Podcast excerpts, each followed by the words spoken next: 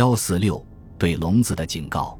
正当戈尔巴乔夫集中精力于如何才能参加在伦敦举行的七国集团会议时，他遇到了一个非常奇怪的立法花招。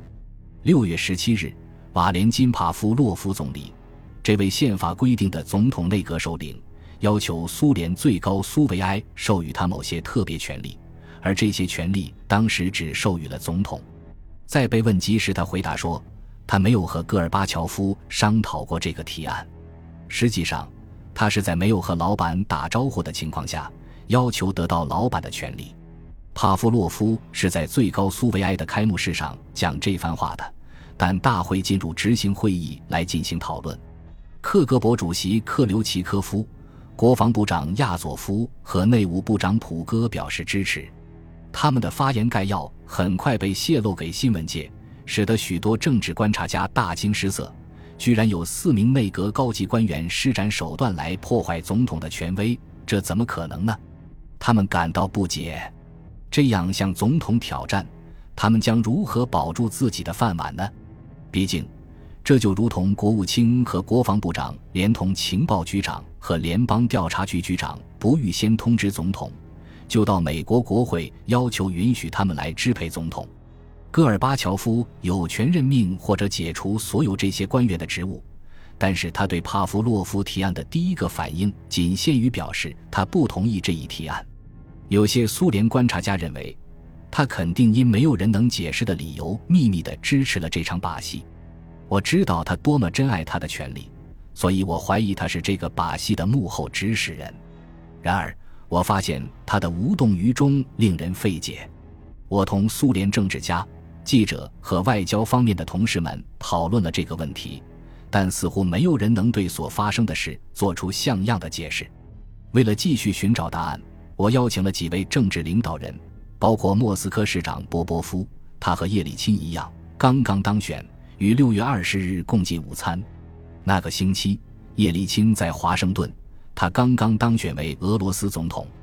尽管他尚未就职，但已和布什总统约定于六月二十日。星期四上午十点，在椭圆形办公室会晤。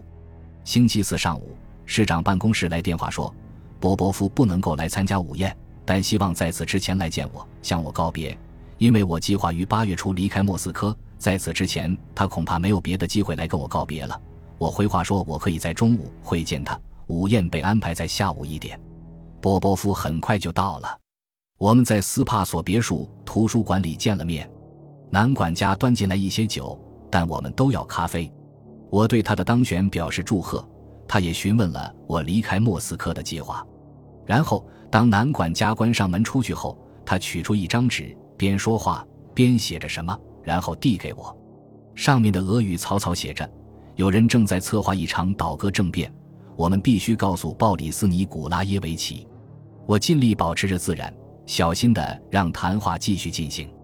在同一张纸上，我用俄语写道：“我会转达的，但幕后指挥是谁？”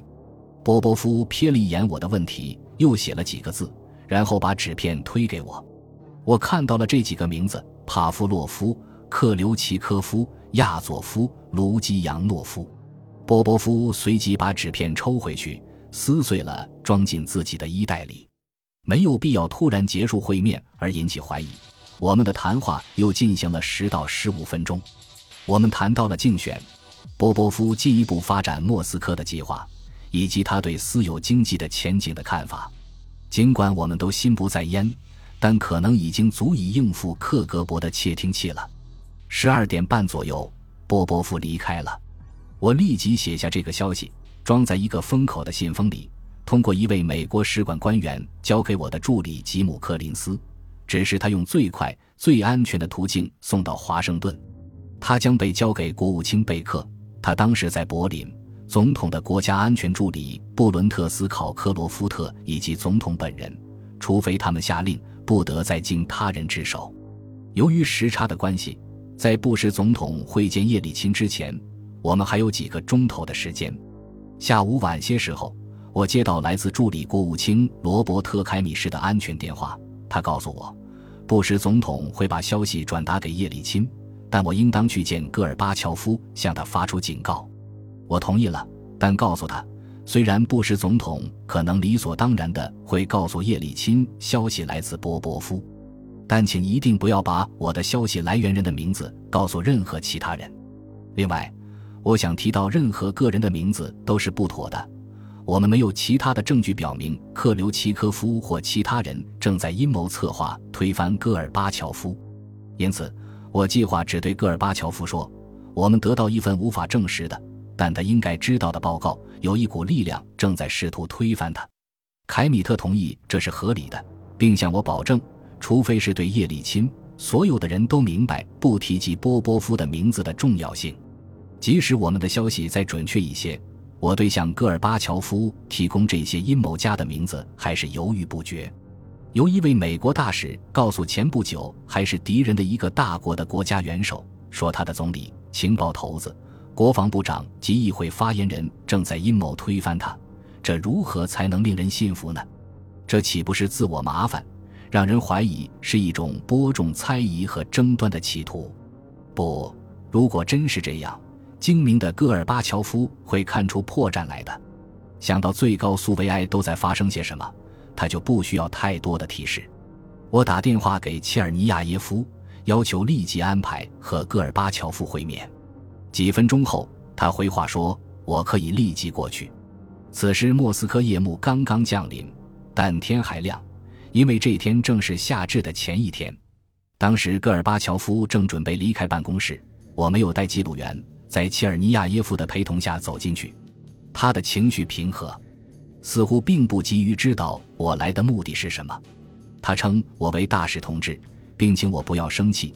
他并非暗指我是在为本国以外的其他集团的利益服务，但他们逐渐把我看作是协调美苏政策联合小组中的一员。他继续说：“我已经成为对他们的社会有影响力的成员，不仅促进了两国间的相互理解，而且是苏联内部改革的坚强的支持者。”就像他在上次会面时所说的一样，他不理解我为什么选择在这个关键时刻离去。两国都需要我的帮助。使事情按部就班地向前发展。他希望下个月他从伦敦七国首脑会议返回后，我们能有机会会面，做一次从容的告别。戈尔巴乔夫的赞美之词让我浑身不自在。至少切尔尼亚耶夫已经注意到了这一点，并反映在他对这次谈话的报告中。我心里想的只是我受命传达的口信，在恭维话一句接一句的从戈尔巴乔夫的嘴中说出时。我只能在心里想，我将如何把他的话写进我的报告中呢？一般情况下，我把与戈尔巴乔夫的谈话都依照记忆和简要的笔记逐字记下来。但如果我还用这个办法把这些恭维一一记下，即使是用我自己的话来说，那也将显得是在自我拔高。而有些官员们甚至可能怀疑我是故意夸大其词。他们对同事表露出的任何傲慢态度都是极其敏感的。我决定在报告中把这部分的整段对话省略，只简短记录他对我不久后就要离去的夸张询问。我们在他的办公室的长形桌边坐下，当时我对他已相当熟悉了。我面对窗户而坐，戈尔巴乔夫和切尔尼亚耶夫坐在对面。戈尔巴乔夫问布什总统派我来有什么事？我用精心准备的措辞回答：“总统先生，布什总统让我来通知您。”我们接到一个令人不安的报告，尽管我们不能确定它是否属实，它的来源虽没有确凿的证据，但也不完全是谣传。他说的是有一股力量正试图赶您下台，它随时都可能发生，甚至就在本周内。戈尔巴乔夫摇着头轻笑起来，然后变得严肃了。请转告布什总统，我对此很感激。我一直觉得我们是伙伴，现在他证实了这一点。感谢他的关心，他做了一个朋友应该做的。但请他不必担心，我完全掌握着局势。明天你们就会看到。我说，我很高兴地得知这个报告是毫无根据的。如我前面所说，我们无法证实它，尽管它的严重性看起来足以引起重视。而布什总统也认为有义务通知您。然后，戈尔巴乔夫陷入了他所喜欢的那种自言自语的状态。他承认到处都有关于推翻政府的传言，政局确实不稳定。帕夫洛夫虽然是一位有才华的经济学家，但还不是一个有经验的政治家，他还正在学习之中。他已经承认了他在星期一犯的错误，但最近政治和解的趋向比较明显，就连叶利钦也开始养成合作的习惯。联盟条约很快就要签署了，他参加七国集团会议的伦敦之行将表明，向世界经济又跨出了一步。公众支持经济改革，这在投票倾向叶利钦中已表现出来，但他们也希望结束政治对峙局面。本集播放完毕，感谢您的收听，喜欢请订阅加关注，主页有更多精彩内容。